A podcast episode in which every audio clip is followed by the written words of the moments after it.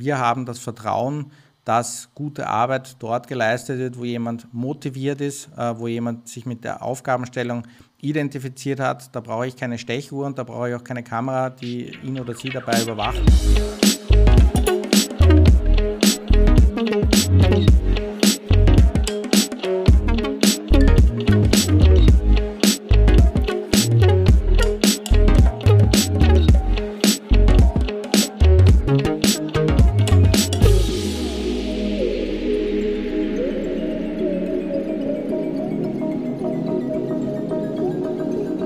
Haben jetzt schon relativ viel über die ganze Startup-Thematik geredet und ich würde noch mal ein bisschen den Bogen zurück zum Consulting spannen, weil du ja da doch noch mehr Insights eigentlich geben kannst wahrscheinlich.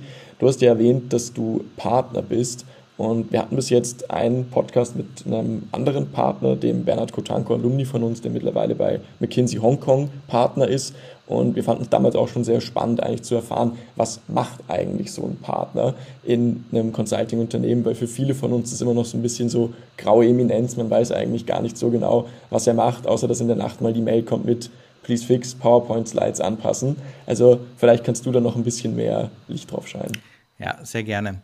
Also was macht es aus, Partner zu sein? Ich sage mal von der positiven Seite beleuchtet, man hat den Freiheitsgrad, sich mehr oder weniger auszusuchen, wo man seinen Schwerpunkt setzt und ähm, worauf man sich gerade fokussiert.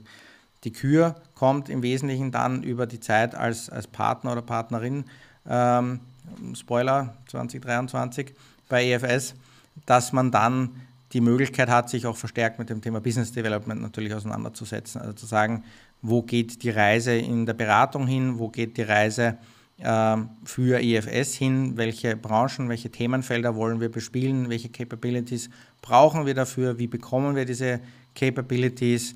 In meinem Fall war es jetzt, haben wir jetzt ausreichend gewürdigt, das, das Thema Gründer ein Startup und bringst zum Fliegen ähm, etc. pp. mehr. Es gibt natürlich auch Aufgaben, die erforderlich machen, sich ums eigene Unternehmen zu kümmern. So eine Organisation wie EFS, so schlank sie auch ist, braucht auch gewisse Dinge, ähm, die, die einfach erledigt werden wollen. Ja, wie machen wir unsere Personalverrechnung?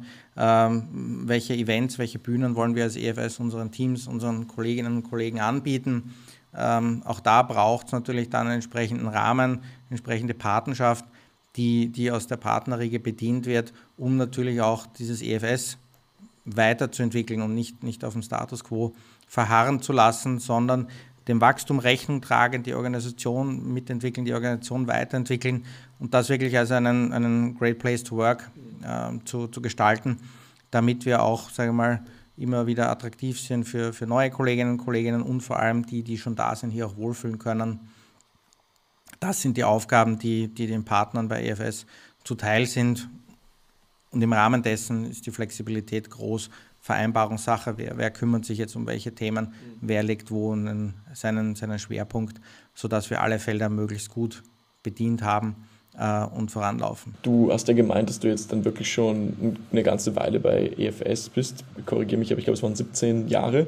Genau.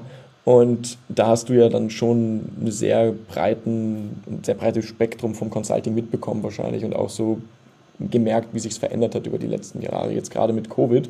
Und ähm, wir haben schon intern, aber auch ähm, mit einigen unserer Gästen mal darüber gesprochen, was natürlich Corona mit ihrem Business gemacht hat oder die äh, alte Frage natürlich, wie sich die Arbeit jetzt verändert hat durch Corona.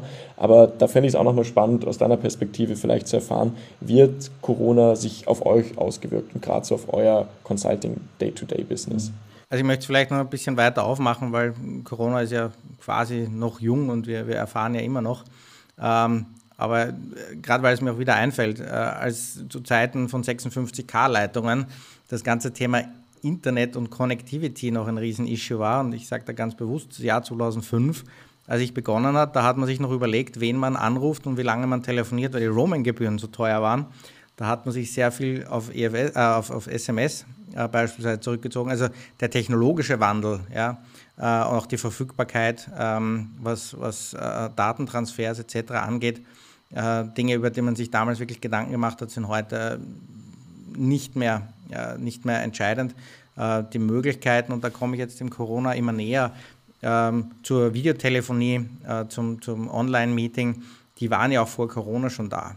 Da muss man nur ganz ehrlich sagen, ähm, wenn ich jetzt auch meine Kunden so ein Stück weit reflektiere, da hatte man schon gemerkt, dass der Kunde und auch wir äh, aus Überzeugung gesagt haben, naja, aber es ist doch besser, wenn wir uns sehen, wenn wir uns treffen, wenn wir physisch vor Ort sind. Und ich würde fast meinen, dass wir ohne Covid immer noch auf diesem Status quo wären, dass es gang und gäbe ist, dass sich Montagmorgens 40 bis 50 EFSler in Schwächert einfinden und in die unterschiedlichsten Flugzeuge springen, um zum Kunden zu fliegen und dort ihre Woche, in der Regel Montag bis Donnerstag, zu verbringen. Da hat Covid natürlich, war der Game, Game Changer. Ähm, einfach weil zu einem Zeitpunkt für alle gleichermaßen relevant, wichtig und, und, und, und auch auswegslos. Und damit mussten sich auch die Kunden, die bis dato, äh, und ich habe da ganz, ganz nette, honorige Herren im Kopf, die gesagt haben, ja, aber das mit dem Online-Meeting, das funktioniert eh nicht, sie kommen mal besser wieder. Ähm, einfach dann vor vollendete Tatsachen gestellt waren, äh, selbst zu Hause im Homeoffice saßen und sich dann endlich doch einmal mit dem Zoom oder MS Teams oder Skype auseinandersetzen mussten, bis sie festgestellt haben, dass es dann doch ganz angenehm ist, wenn man vor dem Rechner sitzt und mit, mit den Beratern oder auch mit den eigenen Kollegen telefoniert, mit der rechten Hand den Hund streicheln kann. Ähm, also dann durchaus auch so seine Vorzüge heraussieht. Und ich sage mal, für mich ganz wesentliche Erkenntnis ist, es ist ein Zeitpunkt gewesen, die Rahmenbedingungen waren für alle gleich. Lockdown, äh, wir hocken alle zu Hause und das hat natürlich dieses Business ganz signifikant verändert an dieser Stelle. Diese Veränderungsenergie, die damit einhergegangen ist, war ein Reset, an den sich alle adaptieren mussten. Jetzt hast du ja schon viel darüber geredet, dass ja Consulting ja wohl doch sehr adaptions- und anpassungsfähig ist, gerade wenn es dann wirklich darauf ankommt bei so einer Krise wie jetzt beispielsweise Covid. Ähm, was mich dann auch interessieren würde, jetzt gibt es natürlich so Sachen, die man immer mit dem Consulting verbindet, wie zum Beispiel diese Reisetätigkeit, die ja vielleicht dann für schon den ein oder anderen ein bisschen so ein USP ist für das Consulting-Dasein. Wenn ich sage, ich möchte einen Job, wo ich viel reise, dann mache ich Consulting. Was würdest du diesen Leuten sagen oder glaubst du, dass es wirklich dann Leute gibt, die sagen, suche mir deswegen nicht mehr Consulting als Beruf aus? Ich sage mal so, also ich freue mich, ich darf heute Abend wieder nach Stuttgart fliegen. Ich bin morgen in Stuttgart und das schüttet bei mir Endorphine aus, merke ich. Ähm, das heißt, ganz weg ist es ja nicht. Und es wird immer äh, noch, noch Projekte und Themen geben. Wir machen viel Fahrzeugkliniken zum Beispiel, wo wir wirklich am physischen Produkt auch unterwegs sind, wo wir Assessments machen etc. Äh, wir experimentieren mit Virtual Reality, aber ich sage mal, es ist mitnichten so, dass wir jetzt ein reiner Online-Abwicklungsladen ähm, geworden sind, sondern die, diese Reisen finden immer noch statt. Ähm, diese Reisen sind aber dann um ein Vielfaches effizienter und äh, effektiver im Sinne von, wenn wir dort sind, wissen wir, warum wir dort sind und haben auch einen, einen ganz klaren Fokus. Auf dieser Seite bin ich überzeugt davon, das wird wieder mehr und wird auch dem Rechnung tragen äh, oder der, die sagt, ich will in die Beratung wegen Reisen die Möglichkeit wird es geben. Es macht aber auf der anderen Seite ganz neue Potenziale auf, wenn ich daran denke, ähm, von wo aus arbeite ich denn? Und äh, ich muss sagen, da lernen wir gerade sehr viel dazu und, und, und sind auch sehr neugierig und sehr offen zu sagen, du musst nicht mehr jeden Tag in die Ungargasse kommen, um zu arbeiten. Wir haben das Vertrauen, dass gute Arbeit dort geleistet wird, wo jemand motiviert ist, äh, wo jemand sich mit der Aufgabenstellung identifiziert hat. Da brauche ich keine Stechuhr und da brauche ich auch keine Kamera, die ihn oder sie dabei überwacht. Ähm, das kann auch mal in Südtirol sein oder das kann auch in einem anderen Land sein, äh, kann auch innerhalb Österreichs an einem anderen Standort sein. Dann werden wir das gestalten. Da sind wir arbeitsrechtlich und was die Sozialversicherung angeht, leider noch nicht ganz dort, aber auch da wissen wir, dass es Bemühungen gibt, in diese Richtung zu flexibilisieren. Und sobald dort Türen aufgehen, werden wir mit die Ersten sein, die da durchgehen und Dinge ermöglichen. Du hast jetzt gerade eh schon ähm, EFS sehr gut verkauft, aber da vielleicht noch kurz die Frage, ähm, was so deiner Meinung nach, gerade wenn man jetzt Richtung Consulting schaut oder vielleicht auch sogar noch ein bisschen weiter Richtung Investmentbanking, wo die Stunden ja dann doch sehr intensiv sein können und da dieser War of Talents praktisch auch gerade wieder sehr, sehr in aller Munde ist, gerade die jungen Talente, die jetzt ihr Studium abschließen, das erste Mal wirklich so in die Karrierewelt einsteigen. Du hast ja gemeint, bei euch gab es viele Veränderungen dahingehend und ihr gerade auch Richtung Remote Work und flexible Arbeitszeiten ja sehr viel neu umgesetzt habt. Gibt es für dich ein paar Learnings, die du vielleicht mitgeben kannst, was ein Arbeitgeber heute machen kann, um wirklich junge Talente anzuziehen oder auch diese jungen Talente zu halten? Am Ende des Tages geht es darum, dass ich den Sinn hinter dem erkennen kann, was, was ich hier tue. Und das beginnt damit, dass es eine saubere Kommunikation gibt, dass es ein, ein gutes Onboarding gibt, nicht nur finde die Toilette und finde den Drucker, äh, sondern auch, auch fachlich, inhaltlich, aber genauso auch kulturell eine entsprechende Willkommenskultur, dass man sich dort äh, entsprechend wohlfühlen kann. Und das, da reicht auch der Obstkorb äh, Freitagmorgens nicht, sondern das muss tatsächlich ein Feeling sein. Und ich glaube, dass wir da als EFS eine, eine sehr große USB haben, ähm, weil, weil wir darauf sehr stark Bedacht legen. Und ähm, ich sage mal, alles andere sind, sind Themenstellungen, wo man sich am Wettbewerb, am, an den Rahmenbedingungen ein Stück weit orientieren muss. Eine adäquate technische Ausstattung. Wir haben jetzt gerade Remote Work, ja, Teilzeitarbeitsmodelle, vor allem aber auch Fortbildungsmaßnahmen gesehen. Ja. Wir haben einen sehr großen Kreis an Kolleginnen und Kollegen, die nach zwei, drei Jahren Beratung sagen, mich würde dann auch mal ein Postgraduate interessieren oder äh, sind als Bachelor eingestiegen ins Consulting. Naja, irgendwie wäre doch geil, den Master nochmal nachmachen. Das fördern wir. Ähm, zum einen, weil wir erkennen, wenn wir es verbieten, sind die Leute weg, haben auch nichts gewonnen. Ähm, zum anderen aber natürlich, weil es ja selten so ist, dass die Leute dann ganz was anderes machen und dann weg sind, sondern eigentlich nach ihrer Phase äh, des, des Masterstudiums oder des Postgraduates ja äh, noch, noch äh, viel schlauer unter Anführungszeichen, wertvoller, wenn man so will, zurückkommen. Nicht alle kommen zurück. Ähm, auch da haben wir schmerzliche Erfahrungen gemacht. Zum einen, weil wir sie natürlich im Team vermissen. Zum anderen, weil wir sie aber als Kunden zurückgewinnen können. Und das ist ja dann bald noch viel geiler. das ist natürlich ein guter Tausch dann eigentlich. Genau. Ähm, ja, sehr cool. Ich meine, du hast jetzt schon sehr viel eigentlich über dich, EFS, Consulting und Startups geredet. Ähm, wir haben jetzt noch ein, zwei Fragen, die unsere Zuhörerinnen auch sehr interessieren und die wir uns äh, für das Ende überlegt haben. Bevor ich die anspreche, würde ich dir aber trotzdem noch mal ganz kurz die Möglichkeit geben, vielleicht in einer Minute noch mal die Leute abzuholen. Warum sollte ich jetzt, wenn ich mein Studium abgeschlossen habe, egal in welchem Bereich, da scheint ja EFS auch sehr offen zu sein, warum sollte ich mich konkret bei EFS bewerben? Die Art und Weise, wie EFS entstanden ist, wie EFS gewachsen ist, ist in der Form unique, als wir immer noch heute zwei Geschäftsführer haben, die hier jeden Tag im Office sind, die auch in die Projekte involviert sind. Ich nenne es immer die, die Golfplatzchefs, die wir eben nicht haben, äh, die irgendwo entkoppelt äh, sind, weil sie einfach nur auf die Dividende draufschauen, sondern das sind passionierte Berater, die äh, das Ding aufgebaut haben, die das immer noch als ihres sehen und die im Geiste immer noch ein EFS sehen, das eher so 20, 30 Personen groß ist und das ist immer noch kulturell unsere absolute DNA und unsere Heritage. Und da ist einfach geil reinzuspringen, sich auf Dinge einzulassen, Dinge auszuprobieren, äh, Dinge zu erleben. Ich könnte jetzt Listen von Fringe Benefits aufzählen, die ihr dann gegen McKinsey, PwC und Co. vergleichen könnt. Ich glaube nicht, dass es das ausmacht, beziehungsweise sage ich auch ganz klassisch und äh, drastisch und da polarisiere ich vielleicht auch, die, die darauf Wert legen und das nach X und Y und Auskreuzsystem, Bewertungsmatrix gegeneinander ausspielen, sind vielleicht auch nicht die, die wir suchen. Wir suchen junge, ähm, passionierte Kolleginnen und Kollegen, die die Lust haben, sich auszuprobieren, Themen auszuprobieren, in Dinge reinzuspringen, zu schauen, okay, wie, wie weit komme ich da, auch festzustellen, nee, das war es jetzt nicht. Ähm, dann aber auch die Hand zu heben, zu sagen, komm, habt ihr noch was anderes, würde ich mir gerne noch anschauen. Da sind wir die Ersten, die, die reagieren. Und ich denke, bei EFS arbeitet niemand, kaum jemand des Geldes wegen. Geld ist für uns ein, ja, braucht man, um zu leben, aber es, es, muss, es muss der Purpose sein, es muss über den Purpose kommen. Dann ist monetärer Erfolg ähm, ein, ein Resultat, aber niemals ein Ziel. Und das spiegelt sich nicht nur im Verhältnis EFS zum Mitarbeiter wieder, sondern auch EFS in seinem, in unserem Kundenumfeld, dass wir sagen, wir wollen Freude haben, wir wollen Spaß haben, wir wollen dem Kunden helfen, den Kunden begeistern. Das macht uns erfolgreich. Sehr cool. Ich kann hier auch noch kurz äh, erwähnen, dass, wie vorher schon erwähnt, ich auch bereits ein Praktikum bei EFS gemacht habe. Hier wirklich äh, unbezahlte Werbung, also ich bekomme nichts dafür.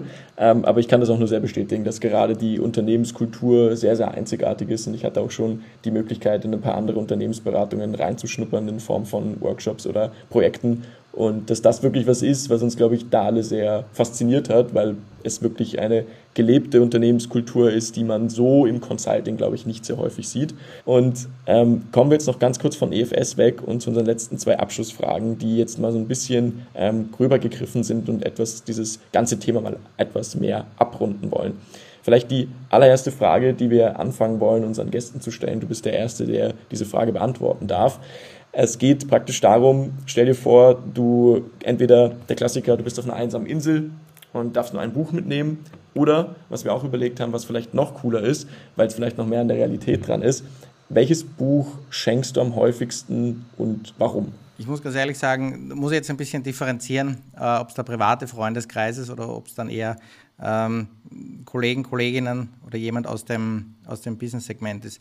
Was ich zuletzt äh, gefressen habe und, und auch mittlerweile, ich glaube, vier oder fünfmal weitergeschenkt habe, ähm, sind, sind Bücher zum Thema ähm, Business Ethics ähm, und da im Speziellen das Thema äh, kulturelle Unterschiede zwischen Europa und Asien, ähm, speziell ähm, China verstehen. Das ist ein ganz ein wesentliches Element, äh, weil ich immer noch der Meinung bin, dass China einer der größten und spannendsten Entwicklungsmärkte ist. Da wird es neue geben, da wird es weitere geben. Aber dort, wo wir uns auch hinrichten, hingerichtet haben, nicht hinrichten im negativen Sinn, ähm, ist, ist natürlich China und das Potenzial, das diese äh, ähm, Volksrepublik in sich birgt. Dieses Potenzial zu erschließen, geht mit den klassischen Mitteln und Methoden, wie wir sie hier in Europa kennen, und ich würde jetzt mal unterstellen, auch in, in den USA funktionieren, funktioniert dort nicht. Ähm, das zu verstehen und, und sich diesem Thema anzunähern, bedarf einer, einer tiefergreifenden Recherche. Und China verstehen ist da ein, ein, ein, sehr gutes Buch. Den Autor muss ich schuldig bleiben, muss ich gerade gestehen. Ähm, aber gibt doch nochmal ein neues, neues Bild äh, darauf, wie, wie diese Volksrepublik funktioniert, was die Menschen dort antreibt, wie das Wirtschaftsleben dort funktioniert, wie aber auch das kulturelle Leben funktioniert, wie die Zusammenarbeit funktioniert, sich dem zu öffnen, dem zu begegnen und jetzt nicht nur irgendeinen Business FX Kurs äh, äh, oder ein Webinar zu besuchen. Das ist an dieser Stelle zu kurz gesprungen. Ähm, das ist ein wesentliches Element. Sehr spannend. Und damit kommen wir dann auch schon zur letzten Frage. Wir haben heute eigentlich auch sehr viel über Unternehmenskultur, Karrierewege, aber auch über junge Talente geredet. Und ein Großteil unserer Hörerschaft sind eigentlich Studierende am Ende ihres Bachelor- oder Masterstudiums. Und da gibt es natürlich ein paar, die sind schon voll sicher, was sie machen wollen. Die wissen, ja, nächsten zwei, drei Jahre Consulting, dann Exit, dann Startup, haben sich schon alles ausgemalt. Ähm, dann gibt es andere, die wissen eigentlich noch gar nicht genau, was sie machen, machen jetzt vielleicht erstmal ihren Management Master und schauen dann mal. Alles legitim und alles okay, aber trotzdem vielleicht mal so über all diese verschiedenen Charaktere hinweg. Was wäre so ein Rat, den du vielleicht jetzt einem Studienabgänger, einer Studienabgängerin geben würdest und welche Ratschläge sollten sie vielleicht eher ignorieren? Also ganz wesentlich, vielleicht schon vom, vor dem Abschluss, ist, sich äh, der, der, Wirtschaftswelt zu öffnen, Formate zu nutzen. Wir haben, du hast selber äh, schon von deinem Praktikum gesprochen, wir haben mit Summer Challenge, Midterm Challenge Angebote, um den Studierenden da schon eine Idee davon zu geben, ähm, sich, worauf sie sich einlassen. Ähm, ich empfehle, sich einfach mit, mit dem eigenen Freundeskreis, in dem eigenen ähm, Umfeld entsprechend ähm, abzutasten und, und, und, und, versuchen, ein Gefühl dafür zu entwickeln, wie ist es denn tatsächlich und wirklich, wenn man es nicht am eigenen Leib schon, schon erfahren hat, ähm, über Praktika etc. Ich muss für mich sagen, ähm, dass ich heute sehr froh darüber bin, vor der Beratungsphase eine Zeit lang in der Linie gearbeitet zu haben. Ich sage aber auch, dass das noch aus einer Phase kommt, wo, wo die Studien noch um einiges theoretischer und weiter weg von der Wirtschaft waren. Ähm, ich sage allen, die heute noch nicht ganz wissen, wo die Reise hingeht, dass die Beratung ein gutes Feld ist, um sich zu orientieren, um für sich festzustellen, was, was kickt mich, wo, wo will ich hin. Da mache ich auf, auf jeden Fall Werbung dafür, weil alle anderen, die später mal Starter machen, die wissen eh schon, dass die Beratung ein guter, guter Einstieg ist. Wo mache ich ein bisschen ein, ein, ein Fragezeichen oder, oder möchte auch davor warnen, ich glaube, ich habe es äh, vorher schon ein bisschen rausgegriffen. Die Beratung hat natürlich diesen Mythos, ähm, dass hier äh, ausbeuterisch agiert wird, dass man bis 4 Uhr morgens Folien malt und um 6 Uhr früh schon wieder auf dem Weg zu Kunden äh, sein muss. Das ist in Einzelfällen vermeintlich noch so, aber ich hoffe und für uns kann ich sagen, dass es so ist. Äh, passiert, wenn dann aus, aus reinem Eigenengagement, weil man der Meinung ist, dass es jetzt wichtig ist, dem Kunden das morgen tatsächlich zu, äh, zu, zu delivern. So, dass man hier in Hotelzimmern eingesperrt ist und zur Arbeit gezwungen wird. Ich glaube, von dieser Illusion sollten wir uns ein bisschen lösen. Ähm, das macht heute ohnehin niemand mehr mit. Insofern sind das die Märchen, die eher in die, in die Mottenkiste gehören, äh, kann man an dieser Stelle durchaus, durchaus ein, Motten, also auch die größeren Beratungshäuser können sich nicht mehr erlauben, hier derartig unattraktive Rahmenbedingungen ähm, ähm, abzuliefern, weil auch da reicht dann der Glanz der Marke irgendwann nicht mehr, um die Leute zu begeistern. Da habt ihr es gehört, Leute. Consulting scheint wohl immer noch eine sehr attraktive Karrieremöglichkeit zu sein und die Stunden scheinen nicht mehr ganz so schlimm zu sein. Falls euer erstes Praktikum trotzdem sehr intensiv sein sollte, könnt ihr euch dann gerne auf den Max berufen, der euch gesagt hat, es ist gar nicht so schlimm. Ähm, aber Max, äh, mir bleibt eigentlich nichts mehr übrig, als mich zu bedanken für das sehr spannende Interview. Und ähm, die Zuhörerschaft, wir hören uns bei der nächsten Folge vom Viertel vor Shortcast und dann wieder mit einer spannenden Persönlichkeit zu spannenden Themen, starken Meinungen und spannenden Tipps für euch. Max, vielen Dank. Danke, danke dir, Lenz, danke, liebe Hörerschaft. Ähm, viel Spaß, seid neugierig.